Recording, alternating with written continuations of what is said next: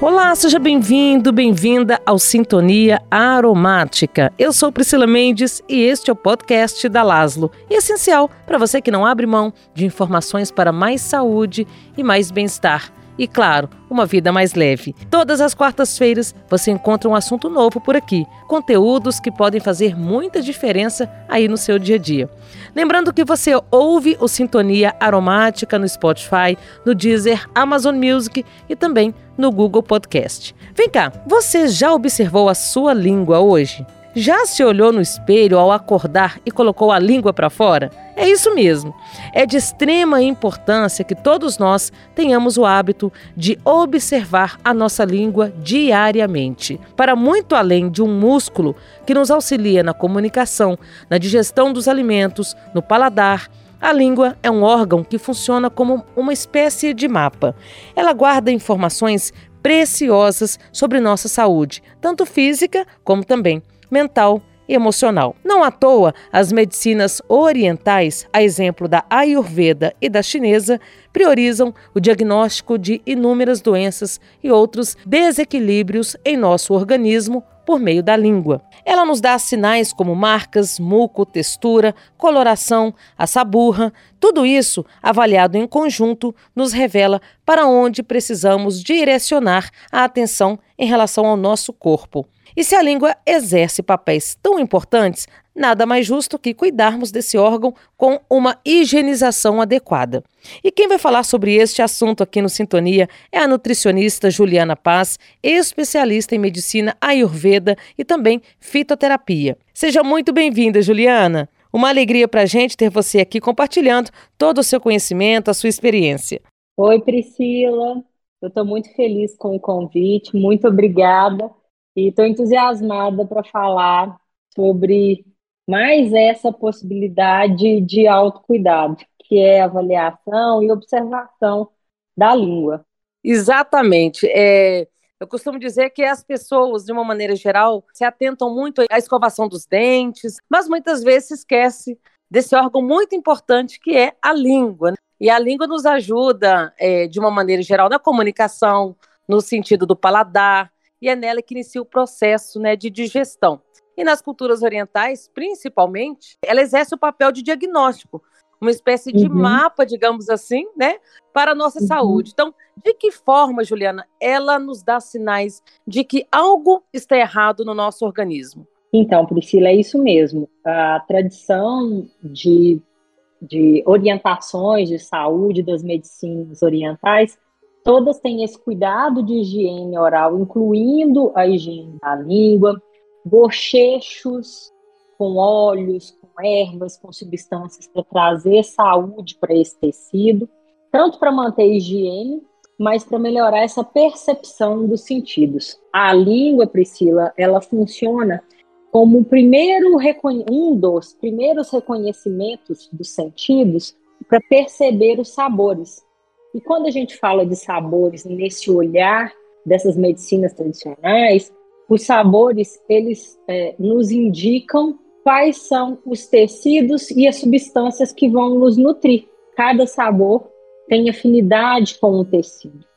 E uma vez que a língua apresenta características de é, alteração na sua forma, no odor, na umidade, na estrutura, a gente consegue mapear, não é nada que é esotérico, tá? É uma avaliação que ela exige técnica de sensibilidade, mas ela tem uma técnica, e dali a gente consegue rastrear algumas questões, tanto do comportamento alimentar, quanto da eficiência para digerir os estímulos da vida.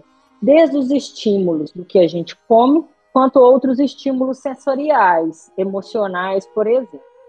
Então, é, essa avaliação a gente chama de, no Ayurveda, de Diva Pariksha. É, pariksha é diagnóstico, Diva é um tralinho, mas ela já era feita de uma outra maneira na nossa metodologia assim, de diagnóstico das ciências médicas ocidentais.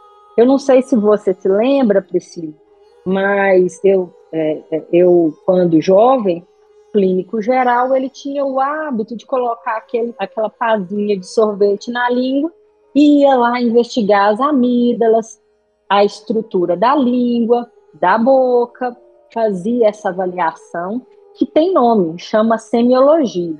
Todas Sim. as médicas de saúde fazem essa avaliação, pelo menos assim, nas cadeiras de formação tem avaliação semiológica.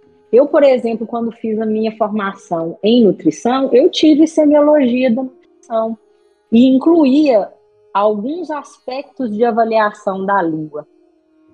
Hoje, é, isso é uma essa avaliação ela é um instrumento para avaliar a saúde, eu ensino isso alguns pontos para os pacientes também, mas é uma maneira de eu me certificar e de eu entender como é que está a saúde desse indivíduo e principalmente é um mapa para descrever como está a digestão. Eu acho tão interessante, porque quando a gente olha para a nossa língua, a gente não consegue ter uma visão tão ampla, tão específica, né? Pelo menos assim, para quem é leigo. E se a gente for observar bem, vai ver as papilas gustativas, a pontinha da língua ali tem é, algumas marcas mais ressaltadas, um pouco mais vermelho ou não, enfim, o muco, Sim. né? Isso são características que a gente consegue ver no nosso dia a dia, né? Mas é... para ter esse diagnóstico mais completo, né, realmente é necessário é, esse conhecimento, né, esse estudo mais específico é, de cada sinal para poder auxiliar e direcionar esse paciente é, no que ele precisar em relação à saúde. Sim, então, aí entra a técnica né, do diagnóstico, mas tem sim alguns aspectos que a gente pode observar sem muita minúcia e é, você começar a ter autonomia né, sobre a sua saúde e sobre o seu, a saúde da sua língua. Né? Então, assim, primeiro a gente tem que observar porque é o tipo, é o que você falou. Você não sabe, você olha para a língua, você vê as características dele, mas você não sabe o que observar.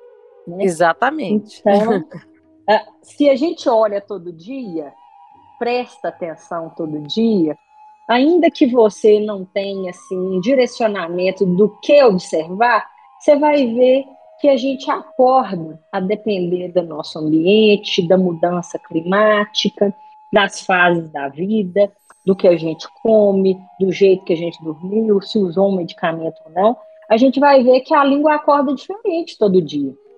Você não vai saber exatamente o que significa, mas se você presta atenção em você e começa a se atentar a isso, você vai ver que existem variações. Qual que é o ideal? Né? O que é o ideal de uma língua bonita? E eu falo isso, eu dou aula de diagnóstico, de Ayurveda, e é, eu coloco alguns exemplos e eu falo que a língua que está bonita, a pessoa está bonita por dentro e por fora. Quais então são as características que, ainda que eu não seja um especialista, eu posso observar. Primeiro, observar se ela está úmida, se ela não está seca, se ela está com as estruturas todas íntegras, sem estar queimada, sem estar com aftas, sem estar com rugosidades. Se ela tem presença de muco, esse inclusive é o aspecto mais relevante. O biofilme, que é essa camada de sabor que a gente higieniza na língua, ele varia conforme a digestão, o nosso estado emocional, o clima, o ambiente, principalmente que a gente foi capaz de digerir. E acordar com a língua saborosa é um indicativo de que algo na minha digestão está irregular. E essa é a primeira dica de que eu preciso de prestar atenção em mim, em algo da minha alimentação, no mínimo, e de como eu tenho feito as minhas escolhas de estilo de vida. Então, se eu não tenho a habilidade de saber técnicas de semiologia, e isso não é uma necessidade, posso simplesmente começar a me observar todos os dias e começar a observar se eu tenho presença de muco na língua. É, e você falou aí da questão do muco, E aí me veio aqui também uma outra questão que eu acho que é muito importante aí dentro, né, até do ponto de vista da Ayurveda, que é a higienização da língua, a raspagem da língua. Uhum. Né? É, como eu disse no início, muitas pessoas se preocupam muitas vezes em escovar os dentes, em fazer um bochecho, uhum. mas se esquecem né, de dar atenção, essa atenção especial à língua. É, nesse sentido, Juliana, o instrumento raspador lingual, ele é, tem alguma característica, o tipo do material vai influenciar para uma maior eficácia nessa limpeza ou não? Qual é a importância de fato desta limpeza? Bom, então, a gente precisa de uma remoção mecânica. E aí, aquele formato do raspador de língua de cobre tradicional, ayurvédico, ele tem uma característica que aquele ovalado da pontinha toca todo o fundo da língua. Ele não encosta só a pontinha. Se eu colocar o dedo, só encostar em uma parte no fundo da minha língua, eu tenho um estímulo de vômito. Verdade. Agora, se eu apoio uma, algo com pressão em toda a base do fundo da língua e pressiono, eu não tenho esse estímulo de vômito. Então, além disso, vi é, removendo com mais facilidade toda a superfície, a, a substância que está na superfície da língua, aquela é uma anatomia, vamos dizer assim, é, projetada perfeitamente para evitar esse sinal, sabe? De reflexo de vômito o material ele não tem a exigência de ser um material de cobre, embora a tradição seja com raspadores de cobre. E aí eu vou explicar o porquê. O Tanra, que é um material de cobre, ele tem um efeito que impede a proliferação de é, formação de substâncias e de crescimento de, de fermentação tóxica. Então, ele é um antiviral e um bactericida muito bom. Então, quando é, eles pensam e fazem essas recomendações com raspador de cobre, é porque, teoricamente, aquilo também vai fazer parte dessa higiene, sabe? Desse efeito de limpeza. Mas o mais importante é o hábito da mecânica da higiene. Agora sim, Priscila, um ponto que eu falo muito com os meus pacientes é que, assim, mesmo com a língua limpa, a gente deve acordar com esse hábito de raspar. Mas se eu tenho um estilo de vida inadequado e uma alimentação inadequada, ainda que eu faça a higiene da boca e da língua, essa saburra lingual ela permanece. Tanto que, assim, eu vejo tem pacientes novos que chegam ao consultório e falam assim: ah, é, eu nem fui numa nutricionista ayurvédica, mas ela me indicou raspar a língua e eu raspo sempre, tá sempre suja. E eu falo: bom, tá sempre suja porque não basta só raspar. Você tem que cuidar para que essa saburra não continue depositando na língua. Por isso que observar a língua é um meio de você também influenciar e modular, ajustar como você gerencia a sua alimentação, a sua digestão e o seu dia a dia, para que você não aumente demais esse acúmulo de biofilme na língua. Entendi, interessante. E quanto à escova é, de dente, Juliana? Nesse caso, né, para quem não tem o, o limpador é, específico, vale a pena utilizar a escova ou não? Nesse caso, não atinge o propósito. Eu não sei se você já tentou fazer isso com a escova, mas parece que a língua é um tapetinho. E ela é, tem verdade. sucos no fundo. E se você não consegue essa mecânica de raspar, você não consegue tirar essas partículas que estão ali entranhadas nesses sucos. Aí a escova ela acaba assim, removendo muito superficialmente. Agora, lá no fundo da, da língua é mais difícil, porque a escova faz aquele papel que eu falei de ter esse contato pontual no fundo da língua, que acaba dando o estímulo de vômito. E aí o indivíduo, a pessoa acaba não conseguindo fazer essa higiene do fundo da língua tão bem com a escova por causa dessa sensação de vômito com a pontinha da escova. É. Aí, bom, eu não tenho um raspador ayurvédico de cobre, posso usar um raspador de plástico, de supermercado, de farmácia, ou de inox, que é o que os dentistas hoje já recomendam e já existe essa opção no mercado. Ou eu posso pegar uma colher. Uma colher? Olha só que interessante. A ponta, você vai lá, né? Porque a base, a ponta da colher pega justamente na, na, no côncavo, né? Na base da língua. E aí você consegue fazer essa remoção também. Olha Tem só. que ser uma colher que caiba na sua boca e que consiga passar pela sua língua, né? Mas é uma possibilidade. Bom, então nesse caso, é, não faz quem não quer, não tem, não tem desculpas, né? Porque tem um jeitinho aí. Tem, improvisado tem. que seja, mas Sim, é possível. sim.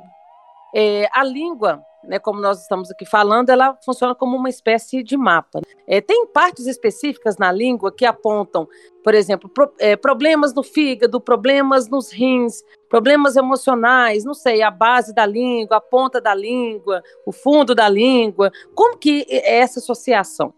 Bom, todo o nosso corpo ele tem esses códigos, esses mapas. A língua é um meio deles, sabe? Eu costumo dizer que a língua é uma fofoqueira, porque tem um- muitas coisas que os pacientes não são capazes assim de dizer claramente sobre eles e que aí sem informação alguma, só de mostrar a língua a gente já consegue descrever e dizer sobre essas queixas ou sobre essas características. Então, a língua, é, o pulso, a esclera, são mapas né, e partes dela e partes dessas características estruturais dão sim informações de qual é o estado de saúde dos sistemas do corpo. E claro, cada área assim tem essa, essa, esse código. E é por isso que eu até falo que a avaliação de língua ela é uma avaliação com técnica semiológica e não exatamente uma avaliação de sensibilidade esotérica, sem preconceito nenhum com esoterismo, mas ela Sim, tem sim. sim, sim uma, um, um raciocínio. Então, as, a, os sulcos, as depressões na língua, elas indicam alterações da mente, do sono, da saúde óssea. A ponta da língua, ela está mais relacionada com a saúde da parte central a superior do corpo, que é a cabeça. Corpo, que é a parte média da língua, tem uma relação com o sistema é, digestório no geral, mas com a parte média do corpo, que é o tórax e a parte de abdômen. E o fundo da língua, a gente já tem os órgãos do, da base da coluna. Então, assim, de uma avaliação bem geral, a gente secciona, né, assim, em mente as, as partes do corpo e aí cada parte dessa tem uma característica ou pode manifestar alguma característica que vai sim dizer como estão os sistemas. Porque, assim, é, além dessa observação dos sistemas que a medicina tibetana faz, a medicina chinesa, o Ayurveda faz, eu acho que o mais relevante para a gente se preocupar hoje é sobre a questão da, da saburra lingual e da digestão, que é o que mais marca na língua e que acaba gerando problema para as outras alterações, para os outros sistemas. É, falando aí da sabor lingual, é, tem é, pessoas né, com diferentes colorações também né, dessa saburra. Por exemplo, umas mais esverdeadas, outras amareladas, outras mais esbranquiçadas. Branca, oleosa, pegajosa. Ah, entendi. Isso, então, também é um indicativo de é, desordem, né, uma desordem específica, dependendo da coloração. Claro, sim. Então, o ideal é que, é como eu disse, a gente acorde sem saburra. A língua limpa, sem sucos ou craquelados e sem presença desses compostos aí de fermentação. O que a gente vê na língua, Priscila, é um produto que a gente vai aspirando, quer dizer que a gente, aquilo vai depositando, acumulando, vindo do fundo do estômago ou do intestino e que vai depositando nessas partes mais superiores. A língua é o tecido que vai acumular. Então, não é só pelo acúmulo de resíduo da comida, mas de produtos também da digestão. Então, a depender das fases da digestão, essa qualidade de biofilme ou de muco, ela altera, ela muda. Ah, e, e não é só pelo tipo de alimento, mas também pelo tipo de digestão da pessoa. Então, se é uma pessoa mais bilinosa, com mais alterações é, hepáticas, está tendo mais ressaca alimentar, mesmo que essa pessoa não ingira bebida alcoólica ou carne demais em excesso, ela pode ter presença, por exemplo, de partículas e resíduos de bile na língua, que é o que dá esse tom averdeado, amarelado. Presença de suco gástrico, que dá as queimaduras na língua.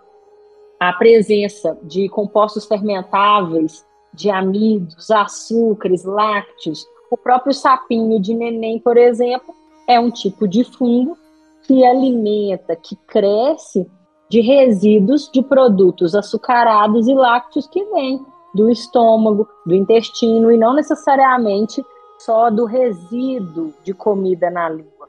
Então, isso acontece também com adultos, geralmente pessoas com imunidade muito suprimida. Não é incomum a gente ver presença de sabor bem branca, espessa, pela má digestão desses alimentos mais que a gente chama adocicados ou por algum comprometimento na digestão desses alimentos. É, e tem pessoas também, é, já me deparei com pessoas que a gente está falando aqui de mapeamento e a língua parece um verdadeiro mapa, toda rachadinha ali, né, no meio, toda. Exatamente. E né, o porquê disso? O que está relacionado com isso? Existe uma condição genética que chama língua geográfica e que ela está relacionada com a, é a morfologia da pessoa, tem essa característica, então faz parte dessa estrutura, essa, pessoa tem a tendência a ter essa natureza, e ela está relacionada com a conversão e absorção de algumas vitaminas em específico, principalmente o ácido fólico. Mas, além disso, a língua geográfica, ela tem também relação com uma capacidade de ativação e de digestão para essas vitaminas todas da família do complexo B, além do ácido fólico, menos eficiente. Tanto é que a gente vê assim que hoje em dia, com os testes genéticos, a gente vê essas características de algumas deficiências de conversão de folato e a presença de língua geográfica. Então, essa é uma característica, o que não quer dizer que ela é determinante. Então, não é incomum a gente ver pessoas com aquela língua geográfica e que, à medida que melhoram a alimentação, o estilo de vida, ou a digestão, mesmo com essa característica inata genética, elas melhoram o aspecto da língua. Entendi. Agora, uma outra dúvida, a gente está falando aqui, né, da, sob o ponto de vista da medicina ayurvédica, mas um, até a título de curiosidade, né, dentro da Ayurveda existem os doshas, né, que caracterizam aí o perfil uhum. biológico, né, de cada indivíduo. E aí nós Sim. temos, né, o vata, o pita, o Kapha. Uhum. É, a anatomia, a cor, a textura da língua de uma pessoa que é mais pita, por exemplo, é diferente de uma que uhum. seja mais uhum. vata Kapha? Sim, completamente diferente. Eu, eu tenho um, um, professor que é o, o, o querido Dr. Ruguei, ele fala assim: hoje em dia as pessoas mudam tudo com os procedimentos, com a plástica, com, com as intervenções você manipula as características externas. Mas quando você vê a língua e o pulso, isso é imutável. Você vai conseguir saber exatamente qual é a característica do indivíduo. Então, Olha existe só. sim, é, e isso não muda. Então, mesmo nas fases da vida mudando, porque ainda que eu tenha uma natureza, por exemplo, no caso, pita cafa, é, mesmo eu tendo esse biotipo, essa característica, a gente tem fases da vida que são cafa, a gente tem fases da vida que são pita, a gente tem fases da vida que são vata, final da vida, a senilidade, por exemplo, é uma fase da vida vata, que mesmo que eu tenha uma estrutura, uma natureza pita cafa, eu vou sofrer efeitos desse outro elemento, do vento, do na, no meu tecido, mas isso não altera a forma da língua. Então, a forma da língua do indivíduo que tem mais fogo no corpo, que é o pita, mais água no corpo, ela é brilhante, vermelha, ela se expõe assim, ponte aguda, para, é uma língua muito pontuda e é, é, muito vermelha, vibrante. A língua do Vata, ela já tem uma coloração mais pálida, é uma língua mais fininha, geralmente trêmula se tiver algum desequilíbrio. E é, tem as papilas, essas estruturas que a gente vê na língua, bem mais assim, fininhas, achatadinhas. Já a língua do indivíduo Kapha, que tem esse elemento de terra-água, que é o que forma densidade, estabilidade, a língua dele é grande, volumosa, espessa, brilhante, cheia de, de, de umidade, de saliva, está sempre hidratada. Então, para as línguas saudáveis, essas características elas são sempre mantidas ah, em toda em todo o período, né, do indivíduo de vida do indivíduo não vai mudar e é uma maneira de diagnosticar ah, o biotipo do indivíduo. E na verdade a gente pode ter os dois combinados, né, os dois doxas, é, ou um prevalece, não é isso? Ou os três. Mas nesse caso, a característica da língua vai ressaltar de acordo com o doxa que ressalta também no biotipo de cada pessoa. Exatamente, exatamente. O que é de maior concentração tem maior expressão nessa forma, né? nessa morfologia. Agora, eu posso ter uma língua, por exemplo, grandona, brilhante, é, sem marcas, caixa, que está numa vida assim muito acelerada, com alterações de sono, muitas cobranças, que é um estilo de vida vata, e começar a apresentar rachaduras, palidez, secura. Quer dizer que o dosha vata, que não é o vento, que não é da minha natureza, mas por intervenção do meu estilo de vida, da minha alimentação, do meu ambiente, alterou algumas características, mas não a morfologia principal. E ali eu consigo ver qual é a minha genética e qual é a minha alteração. Meus pacientes sempre, se você olhar todo dia, todo dia você vai prestar atenção e ver alguma coisa diferente, vai começar a se reconhecer. E o principal, se você não sabe para onde olhar, só busca se tem presença de saburra. Porque se tem presença, você já precisa se preocupar. Então a saburra, ela é um elemento importante, fundamental. Sim, pelo ah. menos para o nutricionista. Eu falo com os meus pacientes, Priscila, que assim, é, a avaliação de língua é, é um método que é tradicional nas medicinas é, orientais.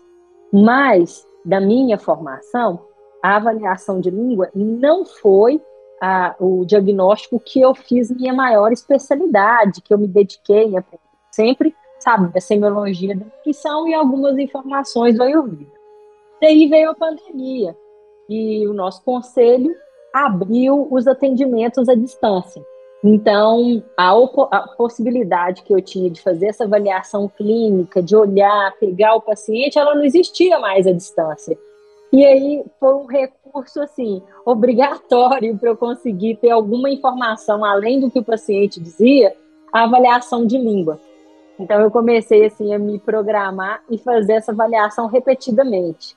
E de todo, de todo esse tempo fazendo avaliação de língua, uma coisa é marcante. Se você tem esse cuidado de observar e cuidar, né, além da higiene, da sua rotina e da sua alimentação, para controlar, evitar e eliminar essa saburra lingual, a sua saúde corre bem.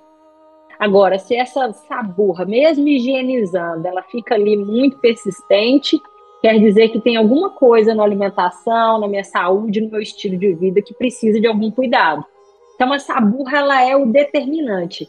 E era sempre o que eu chamava atenção para os pacientes, mesmo sem ter, assim, ainda muita técnica. A técnica eu fui adquirindo depois com essa necessidade, mas a saburra era determinante. É, apesar de ser muito mais inerente às culturas orientais, né, como a gente está falando aqui, a medicina tibetana, ayurvédica, chinesa, né, a gente percebe que também na medicina tradicional, aqui no Ocidente, isso vem sendo incorporado cada vez mais, né, Juliana? Uhum. Sim, até mesmo nutricionistas, médicos. Até, assim, a questão da raspagem da língua é uma indicação de higiene dos dentistas, né? Mas esse conceito de higiene da língua, de raspar a língua, ele tem cada vez sendo inserido, vem sendo inserido na rotina diária, que faz parte da rotina diária da Ayurveda, justamente por essa assimilação e pela eficiência que ela traz, né? Hoje em dia não se discute tanto, ah, não se sabe, talvez porque os profissionais ainda não têm esse conhecimento de semiologia do Ayurveda, ou da saúde, ou da nutrição para avaliar uma língua, mas eles já sabem que manter essa, essa língua sem saburra, que é o objetivo de raspar, é um dos aspectos mais importantes para começar a digestão e a boa saúde. Então, isso vem tomando espaço. Eu falo que, assim, é, de vários hábitos, né, é, essas medicinas tradicionais, mesmo que elas não saiam carregando, a gente já vem incorporando isso, de medicação a hábito de vida. Que bom, né? Estamos evoluindo. que bom. É, Porque essa... funciona. Repetir o que funciona é bom, né? É. Na verdade, quando a gente vai observar, a própria medicina tradicional, ela traz essa ancestralidade. Sim, é... sim. exatamente. É complementar. São orientações que elas se complementam. E eu falo muito, assim, com os, as pessoas que eu converso, os meus pacientes que, na verdade, a gente vê nessas ciências tradicionais uma linguagem diferente, que hoje ela está chegando traduzida ou sendo redescoberta, essas informações, esses hábitos, mas na verdade se trata só de uma linguagem que não é o nosso convencional, mas que já tem ali aquele, é, aquele teste do tempo, né? aquilo é empírico, aquilo foi aprovado pelo tempo, foi confirmado pelo tempo. A prática daquilo confirmou a eficiência aos, ao longo dos anos. E aí isso vai agregando para esses conceitos de saúde que a gente tem hoje. E que bom que isso está acontecendo, né? Tanto na nutrição quanto na medicina convencional. Sim, hoje a gente já vê vários campos de atuação é, no âmbito da medicina, de outras áreas também da saúde, incorporando é, as práticas integrativas, né? É, A uhum. exemplo da odontologia, é, tem Sim. hoje já dentistas que utilizam aromaterapia como aliada, florais, enfim, a, a neurologia, olha para você ver, né? Que incrível. Então, eu acho que isso abre portas, né? E só reforça né, a importância da gente ter esse olhar mais holístico, mais ampliado né, sobre o indivíduo. Né? É, uma outra situação, Juliana, sobre marcas de dentes nas laterais da língua. Isso seria um indicativo de quê, por exemplo? A língua denteada e os dentistas é, são os que trouxeram essa definição. Ela está relacionada com alguns aspectos da morfologia da arcada, o espaço dos dentes, mas também com o pH da boca e do estômago. Essa acidez quando ela fica inadequada, ela altera essas estruturas que deixam o músculo mais inchado. E aí é um indicativo de que a absorção, por exemplo, de algumas vitaminas e minerais está inadequada. Então, esse inchaço dessa estrutura é um marcador de que o pH ali está alterado e que vai comprometer a absorção de alguns nutrientes. Então, isso é um indicativo bem forte de má absorção. Mas ele também tem as suas variáveis, né? Às vezes a gente não vê a língua totalmente com marcas de dente, às vezes você vê pressão só em algumas áreas, e aí pode ser mesmo alguma questão sobre a posição dos dentes ou algum apertamento, tá? E não necessariamente sobre digestibilidade. É, agora, queria esclarecer também sobre. Aí você vai de repente, poder dizer se é um mito ou se existe alguma intervenção na, na questão, no aspecto da saúde. Pessoas que, por exemplo, têm piercing na língua. Isso interfere uhum. em alguma coisa do nosso, da nossa saúde? É, enfim, isso é, é prejudicial ou não? Uai, bem mineira, né? Mas, ó, se a gente tem uma boa higiene e garante que essa área não tenha infecções isso não é exatamente algo contraindicado. o que se fala é, nesses textos, nessas recomendações, pelo menos de Ayurveda, é que a língua e os tecidos, eles são pontos de vibração ou de energia, são onde circulam canais de energia, assim como a orelha. Então, a depender do lugar onde você perfura daquelas áreas, você pode, por reflexo nervoso vagal, por exemplo, dos nervos do estômago, do intestino, ter alguns estímulos que não são interessantes. Quando você pensa, por exemplo, na compressão ou na acupuntura, você faz pequenos pressionamentos ou é, pequenos pressionamentos ou pequenas perfurações superficiais ou mais profundas para você estimular aquele ponto de energia. Então, a depender da área, você pode estar tá mobilizando ou bloqueando a circulação, algum canal, você não tem assim o, o conhecimento disso, você pode estar tá alterando essa circulação de energia. Agora, pensando na nossa linguagem aqui ocidental, o maior problema é a questão da higiene, né? De ter ali uma área de maior risco de infecção, de fermentação, e com isso está ali alimentando o crescimento de algum fungo, bactéria que você vai ficar engolindo e alterando a microbiota, tanto da boca quanto do estômago e dos intestinos. É verdade. E acho que até mesmo pelo acúmulo, né, de alimento, muitas vezes. Então as pessoas que da higiene, né? É. Então tem que ter um cuidado redobrado, né? Pessoas que aí né, é, são adeptos ao piercing lingual, é importante também redobrar a atenção nesse sentido, é. né? Aí volta aquela parte, né? Você precisa se olhar. Se você começa a reparar todo dia, você vai ver o que é que está alterando que que está inadequado, o que, que ficou diferente. Você vai se perguntar por que ficou diferente. É, acho que tem, a gente precisa é, incorporar mais esse hábito. Com a rotina que a gente tem, é muito mecanicista, né, nesse estresse diário, nessa correria, enfim. É, muitas vezes a gente não tem tempo para se olhar no espelho, para observar o nosso corpo, né, e no caso específico que é a língua, e a gente vai deixando passar. Né? Então, é. É, nosso corpo ele é muito inteligente, né, Juliana? Ele dá sinais, assim como a pele dá sinais, as unhas dão sinais, os cabelos. Né? Então, se existe uma desordem interna, é questão de tempo que isso vai ser exteriorizado. Sim, sem dúvida. Então, antes mesmo da, tu, da tomar forma, pela medicina ayurvédica, ela tem seis estágios antes dela receber o diagnóstico que a gente dá aqui na nossa medicina moderna. E dos, desses seis estágios, até o terceiro, ele está ali praticamente acontecendo nessas fases do estômago, intestino, boca. Então, a gente consegue identificar esses primeiros sintomas que são superficiais, mas que são alteração.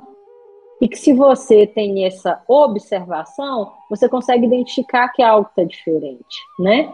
É, eu acho que o mais importante das medicinas tradicionais não é esse arsenal de cuidados e terapias tão eficientes que a gente vê na prática. É a, a, essa atenção integral e principalmente de autocuidado.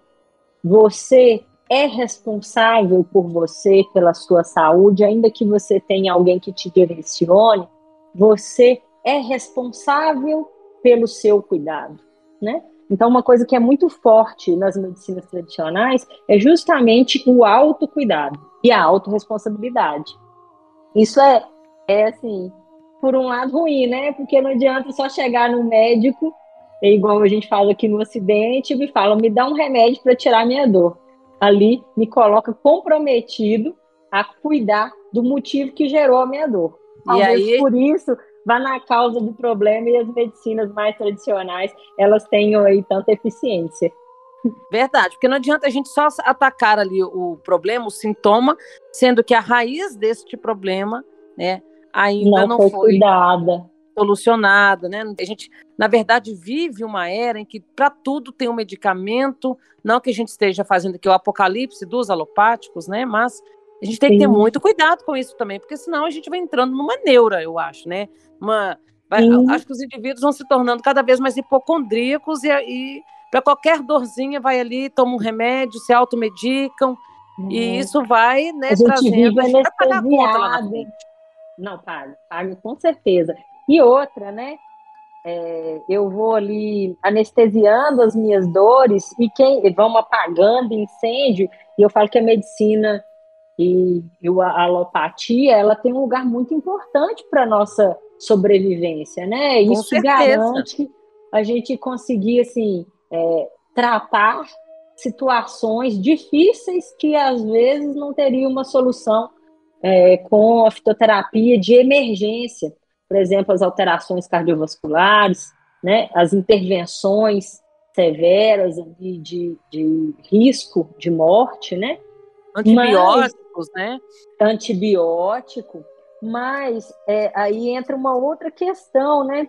Se eu estou tendo uma infecção recorrente, o que está acontecendo no meu sistema, na minha vida, que está permitindo que eu tenha essa exposição essa, esse risco de infecção tão recorrente, né? Se eu estou com uma fragilidade ou uma, uma inflamação vascular, um risco cardiovascular, o que é na minha história, o que é na minha vida que me deixou nessa condição? E o que, que eu preciso de fazer para deixar com que essa saúde, para re recuperar né, essa saúde, para que eu não precise só correr para apagar incêndio, e é, não ficar susceptível, por exemplo, a um risco cardíaco. Então, essas medicinas elas têm orientações, claro, também de emergência, mas o foco delas é sempre o diagnóstico e a prevenção. São é, medicinas de longevidade preventiva, né? Então, quando a gente vê unha, cabelo, íris, língua, pulso, Ali a gente tem, assim, para um, um, profissional, um vai, médico, terapeuta idoso, a gente tem ali um rastreio, um diagnóstico, é como se fosse assim, um exame de sangue completo, né? É, para identificar onde a alteração está começando, ou se ela já está instalada, né? E trazer para você essa preocupação e cuidado. Olha, eu preciso de alterar algo na minha vida, porque em algum momento só medicar não vai funcionar. É isso aí. Então, para quem está nos escutando, fica aí né, esse convite para que cada dia a gente se observe mais, a gente se olhe mais no espelho e, como se diz, é colocar a língua para fora. sim, sim. A língua é fofoqueira. Se você começar a olhar para ela todo dia, ela vai te contar coisas que você nem imagina. Com o tempo, a gente vai ganhando intimidade e ela vai ficando mais reveladora. Tá Mesmo tá sem muita informação técnica, basta ficar ali olhando. Você vai ver que todo dia ela tá diferente falando uma coisa. E aí a gente está falando que dá fofoca boa, tá vendo? É uma fofoca boa. É, é, eu faço avaliação às cegas, Priscila. Então, o paciente que é de primeira consulta, eu não tenho nenhuma informação e aí eu passo as diretrizes de como ele precisa de fazer a língua, a foto, a avaliação de língua, e ele me encaminha. E aí é muito interessante porque eles falam assim: Nossa, mas eu não te falei nada de mim, você me descreveu por completo. Nossa, essa é exatamente a queixa que eu marquei a consulta. Porque é isso, aí eu pego e complemento. Eu falo: É, sua língua contou antes de você, ela é bem fofoqueira. Um paciente que já consulta há muito tempo, eles já mandam a foto. Outro dia eu recebi um meme de uma paciente com uma língua linda, inclusive, e ela fez um, uns, uns memes de pizza, brigadeiro, biscoitinho, panetone, e colocou no fundinho da língua assim. Já estou contando antes da minha língua contar, tá tudo aí. né? Dá para saber Olha. o que o indivíduo comeu no dia, na noite passada. É Gente do céu! Ah. É. Não dá para. Com, a, com avaliação de língua, não dá para esconder muita coisa do nutricionista, não. E do Meu terapeuta. Deus. Bom, Juliana, foi muito bom aqui o nosso bate-papo. Né? Quero te agradecer por tanta informação aqui relevante, é, por você se disponibilizar também em estar aqui junto, né, sintonizado aqui com a gente, viu? E para quem quiser conhecer melhor o seu trabalho, fique à vontade para deixar o seu contato. Ai, primeiro eu quero falar de novo quanto eu fiquei feliz com esse convite. Quando eu tenho oportunidade, assim, o tempo, eu sempre faço questão de, de comentar de nutrição, e principalmente de Ayurveda, que é minha paixão. E agradecer sempre que precisar e tiver disponibilidade, pode me convidar, que eu sou conversado. E para quem quiser conhecer mais, entender como funciona o atendimento, ou mesmo mais sobre a criação de língua, é só ir no meu perfil de Instagram, que é o arroba Jupaz Nutrição. O Paz é Paz de PAZ mesmo, não é nome artístico, é nome de família pode lá consultar o meu perfil. É engraçado, porque todo mundo pergunta assim, mas é Ju Paz mesmo? Esse é teu nome artístico? Eu falo, não, meu nome é Juliana Paz. Os meus conhecidos, eles já, já pegam e fazem um deboche assim, Juliana Paz, porque as pessoas não acreditam que é o um nome mesmo, mas é Jupaz Nutrição, arroba Jupaz Nutrição, é só consultar o perfil, tem informações sobre informações de consulta, e no meu perfil também eu sempre posto é, coisas do cotidiano, história, de orientações do dia a dia. Estou sempre por lá, conversando muito. Inclusive receitas, porque eu sei que tem receitas maravilhosas por lá. Um iogurte maravilhoso, Sim. natural, ah, que eu vou fazer aqui para mim. Maravilhoso! Você vai se sentir uma senhora de 70 anos maravilhosa fazendo seu iogurte próprio. Bom, Juliana, muito obrigada então mais uma vez. Muito sucesso aí na sua trajetória, com esse trabalho maravilhoso que você faz, viu? Desejo é, tudo de bom aí para você. Eu que agradeço mais uma vez o convite, esse acolhimento, essa gentileza e estamos juntos. Muito obrigada. Um beijo para você. Beijo! Bom, gente, nós ouvimos a nutricionista, especialista em medicina ayurveda e fitoterapia, Juliana Paz. Se você gostou deste conteúdo, compartilhe, envie para um amigo, uma amiga, um familiar que pode se beneficiar dessas informações. Ah, e não se esqueça de avaliar o nosso podcast na plataforma aí de sua preferência. A sua opinião é muito importante. E se você quiser ficar por dentro de toda a linha de produtos da Laslo, dicas, agenda de cursos, promoções, basta seguir o perfil laslo.oficial no Instagram e no Facebook. Eu vou ficando por aqui. Agradeço a você que esteve em sintonia comigo. Deixo com você um beijo e aquele abraço aromático.